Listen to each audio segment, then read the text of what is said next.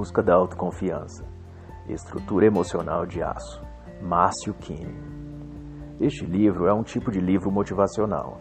Se trata de um conjunto de reflexões, mais ou menos em forma de parábolas, que, como toda história e ensinamento antigo desse tipo, contém o poder de orientar, de inspirar, de fazer a pessoa enxergar um sentido, uma razão a mais para continuar, né, para perseverar diante das adversidades. E logo na introdução, na página 9, o autor vai dizer que este livro não é para todos, mas para aqueles que não desejam viver prostrados diante das suas dificuldades. E ao invés disso, avançam contra seus infortúnios e encontram uma forma e um meio de sair dos seus problemas. E sobre isso o autor vai dizer: se você gosta de livros sobre pessoas que aprendem a aceitar passivamente suas dificuldades, não leia este livro, porque o que você vai ver aqui é exatamente o oposto. E no primeiro capítulo, chamado Impossível, o autor vai contar uma história de um viajante que se encontrou com um velho fazendeiro e contou a ele de um tipo especial de diamante, é, que a única pedra, uma única pedra, era 120 vezes mais valiosa que o ouro. O viajante então disse ao velho que um diamante desses do tamanho de seu polegar poderia comprar toda uma aldeia de tão valiosa que era. Então, logo cedo, no outro dia, o velho fazendeiro, desejando encontrar uma mina desses diamantes, vendeu tudo o que tinha e partiu em busca dessa pedra preciosa. Mas depois de tanto andar pelo mundo e não encontrar pedra preciosa alguma, acabou gastando todo o dinheiro nessa aventura. E num incidente acabou morrendo, pobre, doente e infeliz, sem nunca ter encontrado a tal pedra preciosa que ele buscava. Mas enquanto isso, o homem que havia comprado a fazenda daquele senhor, levando um certo dia o seu animal para tomar água junto a um riacho que tinha ali, notou algo brilhando no solo. E ao mover um pouco da terra ali, descobriu que era um diamante. E ao mexer mais, encontrou mais diamantes. Ou seja, se aquele fazendeiro tivesse cavado a própria terra, seu próprio chão em sua fazenda, teria achado aquilo que ele saiu pelo mundo a procurar. E o autor Márcio Kine vai refletir então na página 15 que a cada um de nós, né, nós somos mais do que imaginamos. E temos em nosso próprio terreno mais do que percebemos. Mas somos como o fazendeiro dessa história. Corremos atrás da felicidade sempre nos lugares mais distantes, nas pessoas mais complicadas e naquilo que parece muito mais difícil. O autor então vai dizer que a conquista do ouro, do diamante, da pedra preciosa, não depende de uma longa jornada pela vida, mas de termos a sabedoria de saber procurar nas coisas simples do nosso dia a dia. É ao cavar a terra debaixo dos nossos pés e valorizar cada ponto brilhante que achamos ao nosso redor. Pois ele pode significar uma fonte de riqueza que ainda não temos descoberto. Então, Márcio Quini vai concluir na página 17 que a melhor maneira de melhorar o nosso padrão de vida está em melhorar também o nosso padrão de pensamento. E essa história da mina, na verdade, é uma história real, que se trata dos diamantes de Golconda, os diamantes Cornot e Orloff da Joias da Coroa da Inglaterra e da Rússia, que vieram exatamente dessa mina, dessa história. E a lição deste capítulo, na página 20, será: Suas únicas limitações são as que você estabelece em sua mente, ou aquelas que você permite aos outros estabelecerem por você. E então começamos o capítulo 2 chamado Coragem, e Márcio Kine começa este capítulo citando uma frase de Churchill que diz que a coragem é a primeira das qualidades humanas, pois é a que garante todas as outras. E de fato, tudo que nos propomos a fazer na vida, desde uma iniciativa de namoro, um relacionamento, ou até mesmo a criação de uma empresa, um empreendimento qualquer, tudo vai depender da coragem para nós darmos os passos necessários. E com isso, o autor então vai contar uma parábola em que um certo pescador, ao pescar à beira de um cais, media e jogava cada peixe que pescava fora, de volta no mar. E um homem curioso que observava de longe notou que só os peixes pequenos eram guardados pelo pescador e os grandes eram devolvidos ao mar. Então ele foi a tal pescador e perguntou qual o motivo daquilo. E o pescador respondeu que fazia isso porque a sua frigideira lá em sua casa era pequena e só cabia peixes pequenos. Qualquer peixe maior do que 25 centímetros tinha de ser dispensado, porque não cabia na panela do pescador. E Márcio Kine vai explicar então na página 24 que o medo é como uma panela pequena que carregamos pela vida. E cada oportunidade, cada sonho ou desejo de realizar algo que temos, nós medimos e comparamos se vai caber na panela que carregamos. E se parecer grande demais, dispensamos por medo de tentar e não dar certo. Daí vamos colecionando apenas sonhos pequenos, desejos medíocres, vontades insignificantes porque a voz do nosso medo, que mora em nossa mente, diz que aquele plano, aquele projeto não pode dar certo, porque é grande ou é difícil demais para nós. Ou seja, é maior do que a nossa panela. E Kine então vai contar que o processo que a águia utiliza para ensinar seus filhotes a voar é o de derrubá-los do ninho. E ao bater as asas em meio ao desespero, o filhote vai descobrindo que possui asas fortes e capazes de voar e de atingir alturas admiráveis, né? E se percebe então que enquanto a mãe águia não teve a atitude de lançar o filhote na dificuldade, ele se acomodava, ficava preso ao próprio ninho. Mesmo que o ninho cada dia ficasse menor para o pássaro que ia crescendo, né? Ele já havia crescido bastante para sair do ninho e voar. Mas o medo, ou seja, a panela pequena na mente do pássaro, dizia que ele não era capaz de coisas grandes.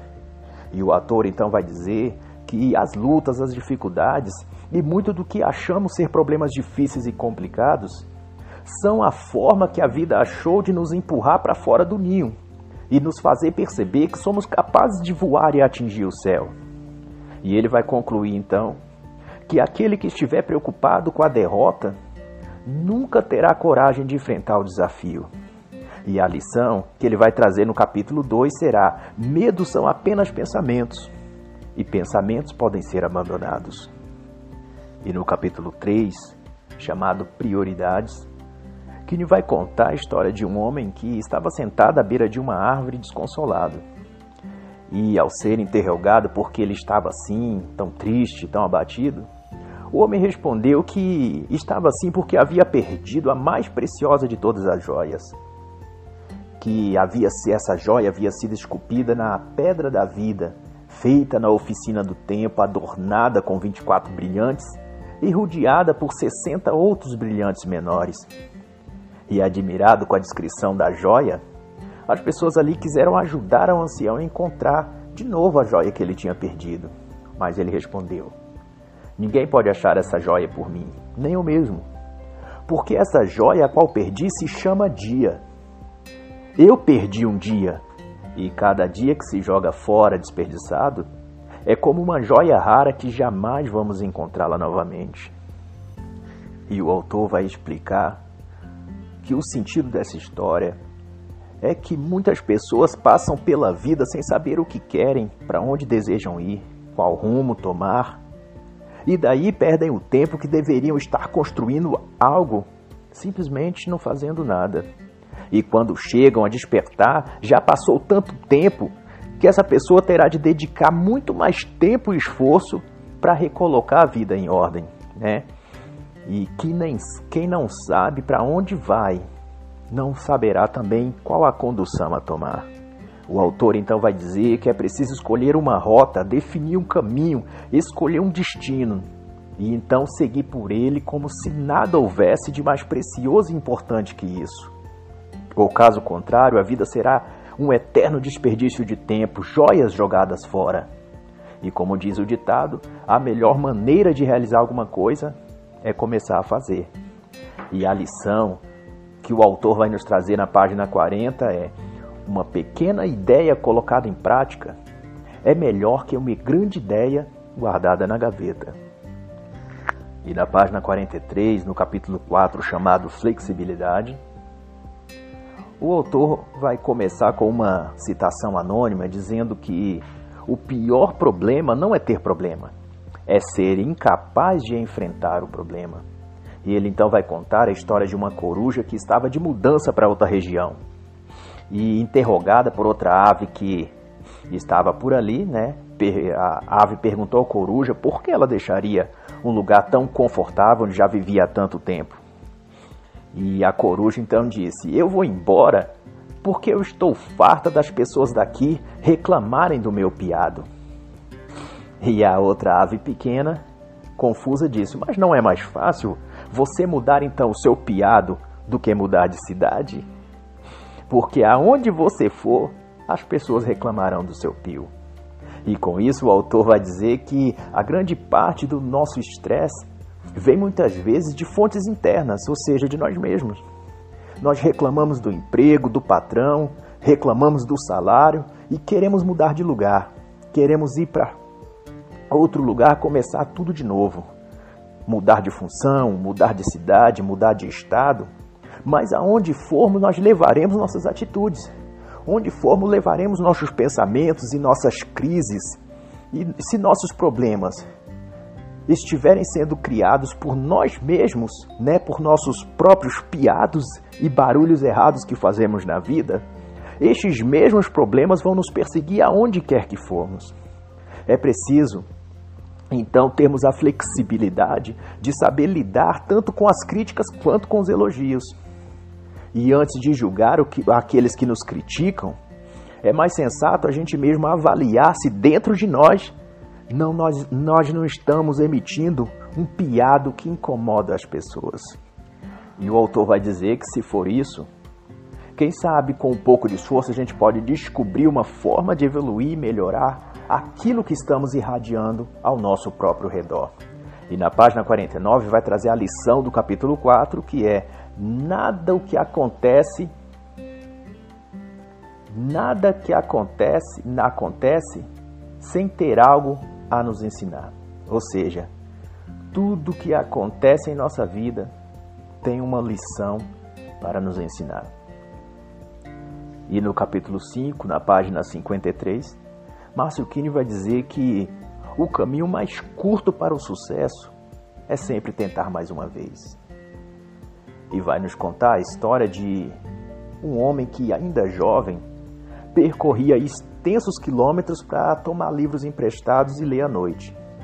Aos 31 anos, este homem começou um negócio e faliu. Aos 32, tentou carreira política e perdeu. Aos 34, tentou ser comerciante e faliu. Com 35 anos, se apaixonou, mas sua noiva morreu. Aos 33, sofreu um colapso nervoso. Aos 38, perdeu novamente as eleições. Aos 43, perdeu de novo. E perdeu novamente aos 46 e aos 48 anos. Aos 55 tentou se eleger, mas perdeu novamente. Aos 56 não conseguiu se tornar vice-presidente. Aos 58 anos perdeu finalmente como senador. Mas aos 60 anos de idade, ele se tornou um dos maiores presidentes que os Estados Unidos da América já teve. E o seu nome foi Abraham Lincoln. E o seu nome e sua história se tornou sinônimo de respeito, de autoridade e de inspiração. A persistência o levou ao lugar mais alto que poderia almejar. E a lição que essa história e este capítulo vai nos trazer é que às vezes a diferença entre fracasso e sucesso é apenas uma tentativa a mais. E na página 65, no capítulo 6, o autor vai chamar de equilíbrio. E vai nos contar a história de um velho sábio que disse a um certo homem que havia lhe perguntado como poderia ser feliz, que ele deveria se divertir, desfrutar a vida. Mas há um outro que também fez a mesma pergunta. O velho sábio disse que para ser feliz ele deveria não se divertir tanto, mas depois que os dois foram embora, o discípulo daquele mestre perguntou ao mestre porque ele havia dado conselhos diferentes e contrários sobre a mesma dúvida de como ser feliz. E o sábio disse ao seu discípulo então que a busca da felicidade é como uma ponte atravessando o despenhadeiro. Se alguém está muito longe, muito para a direita, ele deve caminhar mais para a esquerda. Mas se ele estiver muito à esquerda, será dito a ele para caminhar um pouco mais à direita. Isso, vai dizer o sábio, porque os extremos nos afastam do caminho correto. E o autor então vai concluir na página 66 que qualquer coisa em excesso é ruim e vai nos oferecer uma lição em que diz que uma pessoa feliz não é uma pessoa que encontrou o lugar certo para estar, mas uma pessoa que soube ter as atitudes certas em todo lugar onde esteve. Tem início então o capítulo 7, chamado Esperança. E Márcio Kine vai nos dizer que a incredulidade está hoje nos livros, nas pessoas, está em toda parte. Mas o que restará da vida se nós perdemos a esperança? O autor então vai citar John Masefield ao dizer que já viu flores nascerem em lugares pedregosos. Coisas gentis feitas por pessoas brutas, medalha de ouro sendo conquistada por atleta mais simples e humilde. E então ele vai dizer: é por isso que eu mantenho a esperança. E na página 76, vai nos contar a história de que, numa época distante, os deuses quiseram esconder a felicidade dos seres humanos, porque temiam que se os homens achassem a felicidade né, e fossem felizes, se esqueceriam dos deuses. Então Deus teve a ideia de esconder a felicidade no alto das montanhas, né? Mas outro quis é que escondesse a felicidade no profundo do mar. Uma sábia deusa que havia ali recomendou que guardasse a felicidade dentro do próprio ser humano. Porque apesar da grande curiosidade que o ser humano tem, jamais pensaria em olhar para dentro de si mesmo para achar sua própria felicidade. E assim, os humanos evoluíram, escalaram montes, criaram naves que os levassem ao universo, construíram máquinas e equipamentos que os levassem ao profundo do mar, mas até hoje continuam infelizes e vazios. Porque não olham para dentro de si mesmos para achar o sentido da vida e ser feliz. O autor então vai dizer que a felicidade depende de um olhar de esperança para dentro de si mesmo. Uma investigação interna na intenção de descobrir o que ainda falta para sermos felizes. E a resposta sempre será esta: acreditar que tudo o que você precisa já está escondido dentro de você. Só falta então a esperança, a confiança de achá-la. E a lição na página 82 será cada dia nos traz a mesma e velha lição. Busca o impossível, faça o possível. E no capítulo 8, na página 85, chamado Amor, o autor vai nos trazer a parábola de um certo mercador, um comerciante antigo, que pretendendo viajar para fazer seus negócios, tomou o seu camelo, seu animal, e colocou sobre ele várias malas, bolsas, sacolas grandes e pesadas. Ele era um comerciante do deserto e precisava estar sempre abastecido. Mas antes de sair, ele se lembrou da sua pena da sorte. E pegando essa pena num baú que estava em sua tenda, veio e colocou em cima do seu camelo. E no mesmo instante, o animal tombou com o peso e morreu. E o mercador, então, confuso e curioso, disse: Esse animal é fraco, não aguentou o peso de uma pena. E o autor vai nos explicar que esse mundo é cheio de pessoas como o camelo desse mercador. Estão cheias de peso, sobrecarregadas de tristezas, decepções e preocupações. E daí o simples peso de uma pena colocada por, por alguém no momento qualquer da nossa jornada é suficiente para nos derrubar no chão e nos fazer desabar. Mas a outra mensagem também nessa história de que não devemos ser como o mercador, colocando peso em excesso sobre as pessoas, exigindo que elas aguentem tudo. Devemos operar na vida, o autor vai dizer, com amor. E isso significa não impor às pessoas fardos de problemas, de coisas que elas não deveriam carregar. Se formos um patrão, temos de ser justos. Se formos um funcionário, temos de ser corretos. Se formos um marido ou esposa, temos de ser prudentes e amorosos. Nunca sermos um peso dolorido sobre os ombros de ninguém é a lição que o autor vai nos trazer. Mas para isso, o autor vai dizer, temos que sentir amor por nós mesmos e também pelos outros, não querendo ser uma pessoa que reclama e critica desnecessariamente. Também não ser ingratos, nem mal educados, fingidos ou desprovidos de princípios pois é um ato de amor não elevar o peso que cada um já carrega na vida. E a lição número 8 será: a maioria dos nossos problemas foram causados por falta de amor.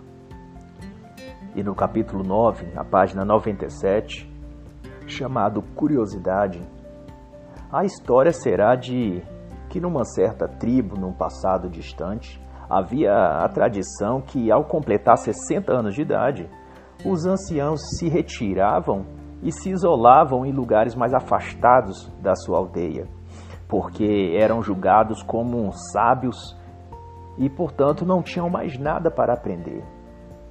E um desses anciãos estava a meditar em seu lugar isolado e viu passar por ali um menino. Precisando de fogueira, de lenha, porque seria uma noite fria, pediu ao menino que corresse até a aldeia e lhe trouxesse algumas brasas acesas para que ele pudesse fazer uma fogueira e se esquentar durante a noite. E o menino fez isso, mas o velho havia esquecido de pedir ao menino que tivesse cuidado e não trouxesse as brasas nas mãos para que não se queimasse. Mas ao retornar, o menino tinha as brasas nas mãos, mas não esboçava sentir qualquer dor. O velho sábio então perguntou por que ele não havia queimado a mão. E o menino disse que era porque, antes de a aldeia pegar a brasa, ele passou próximo a um rio que, está, que havia ali, encharcou as mãos de lama e esperou secar, e a camada grossa e seca de lama do rio não deixou que o calor da brasa passasse para suas mãos e lhe queimasse. Então o velho, impressionado com a sabedoria do menino, percebeu que ainda não era sábio o bastante e ainda tinha o que aprender na vida. Imediatamente então reuniu suas coisas e retornou para sua antiga aldeia. E dali em diante aquela tradição deixou de existir, porque ficou provado que ninguém nunca está velho demais que não possa aprender, e que ninguém é tão sábio que não tenha o que evoluir. E na página 103 o autor vai dizer então que a curiosidade sobre a vida é o segredo das pessoas criativas. A curiosidade abre as portas para novos horizontes e acende a chama do entusiasmo, porque a curiosidade desenvolve a criatividade. E na página 104, a lição deste capítulo será: a mente é como paraquedas, só funciona se estiver aberto. E no capítulo 10, chamado Liderança, na página 107, o autor escreve uma história em que certa árvore um pássaro tinha feito seu ninho e ali guardava seus ovos. Mas uma serpente faminta descobriu o ninho do pássaro e subiu. Escalou a árvore com a intenção de comer aqueles ovos. E preocupado, o pássaro então pediu ajuda a um macaco que passava ali perto. E o macaco começou a lançar pedras na serpente para afastá-la da árvore e do ninho. Mas o pássaro percebeu que as pedras acabariam atingindo também os seus ovos e então pediu que o macaco parasse. Mas em seguida passou por ali um elefante e sugeriu ao pássaro que poderia sacudir a árvore com sua força e derrubar a serpente. Mas a ave viu que isso colocaria em risco seu ninho e os seus ovos, que também cairiam da árvore. O jeito então foi pedir ajuda às pequenininhas formigas que se juntavam ali ao redor. E muitas delas então se reuniram e atacaram a serpente aos montes. E a serpente incomodada teve de fugir. E a moral da história, vai dizer o autor, é que a união de pequenos esforços para um mesmo objetivo pode ser muito mais eficaz do que atuar sozinho, apenas contando com sua própria força e sua própria capacidade. E ele vai dizer na página 109 que no mundo da liderança, valorizar e organizar o trabalho de cada indivíduo, por mais simples que seja, é o modo mais eficaz de resolver conflitos e desafios. Márcio Kine então vai dizer que o verdadeiro líder sabe que sua trajetória será mais rápida se mantiver relacionamentos bem-sucedidos, porque liderar, vai dizer o autor, é ajudar as pessoas a realizar o que são capazes de fazer. E nessa trajetória, é preciso permitir que as pessoas provem, experimentem, decidam e errem. E então, na página 103, o autor vai nos contar uma história que tenta ilustrar o maior de todos os erros que um líder né, pode cometer e que deve evitar a todo custo, que é querer agradar a todos, pois este, segundo o autor, é o caminho inevitável do fracasso.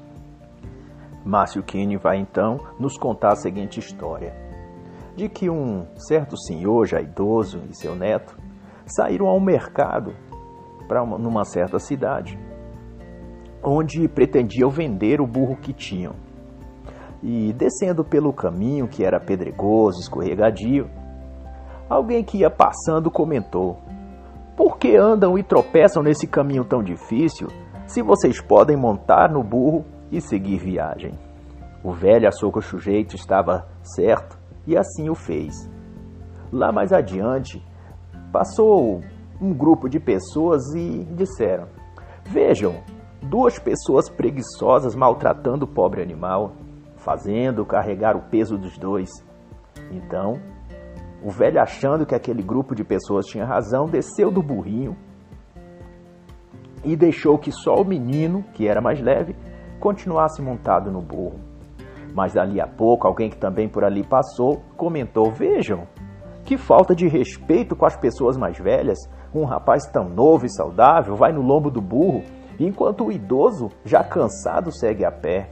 E o velho, então achou que a pessoa estava certa. Tirou o menino de cima do burro e montou ele mesmo no burro. Mas lá na frente, outra pessoa comentou: Que velho egoísta! vai confortável montado enquanto o pobre menino viaja a pé. Então, por fim, alguém disse que quando chegassem à cidade, o burro estaria cansado e ninguém o compraria. E o velho e o menino não souberam mais o que fazer. E assim, no final da tarde, chegaram à cidade, mas de uma maneira muito diferente. O burro estava amarrado pelas patas num pau o velho e o menino carregando cada um por uma ponta. E esse foi o jeito que o velho achou de o burro chegar descansado e ele e o menino não fossem chamados nem de preguiçosos e nem de acomodados. E isso, vai dizer o autor, é o que acontece quando se tenta escutar a todos e agradar a todos. E a lição do capítulo 10 então será: quando as coisas se tornam difíceis, corra para fazê-las. E no capítulo 11, na página 120, o autor vai chamar o capítulo de erros. E vai dizer que há duas coisas que se pode fazer quando se comete um erro. Podemos sentir pena de nós mesmos e desistir, ou podemos aprender e perseverar. Porque cada fracasso é uma bênção disfarçada e tem sempre algo a nos ensinar. Márcio Kine então vai nos contar a história de um homem que ganhou três cachorros e quis levá-los à sua fazenda. Ele pegou coleiras e prendeu os três cachorros atrás de sua carroça e seguiu viagem. O primeiro cão, irado, revoltado, aborrecido com a situação, indignado, começou a morder a corda e foi toda a viagem latindo e espumando. Porém, como aquele cachorro não tinha forças para se desprender, ele acabou sendo arrastado sufocado e chegou ao fim na fazenda exausto e ferido. O segundo cão se conformou logo no início e seguiu tranquilo atrás da carroça caminhando. Mas como a distância até a fazenda era longa, aquele segundo cão chegou sem ferimento, mas por pouco não infartou no caminho de tão cansado que estava. Já o terceiro cachorro, vendo que em ambos os exemplos lhe era desfavorável, resolveu aproveitar a viagem da melhor forma e pulou atrás na carroça e foi dormindo e sossegado até o destino. E o autor então vai dizer que quando aprendemos a tirar proveito das situações adversas em nossa vida, tiramos mais benefícios do que esperávamos, ganhamos aprendizado e poupamos desperdício de energia que ao fim não resolveria nada. E a lição número 11, na página 123, será: Os erros nos tornam mais fortes, mais sábios e mais nobres. E através do impossível, da coragem, da prioridade, da flexibilidade, da persistência, do equilíbrio, da esperança, do amor, da curiosidade, da liderança e dos aprendizados com os erros, o autor Márcio Kine vai nos ensinar a busca da autoconfiança. E todas essas 11 lições vão criar em nós uma estrutura emocional de aço. E assim encerra o livro.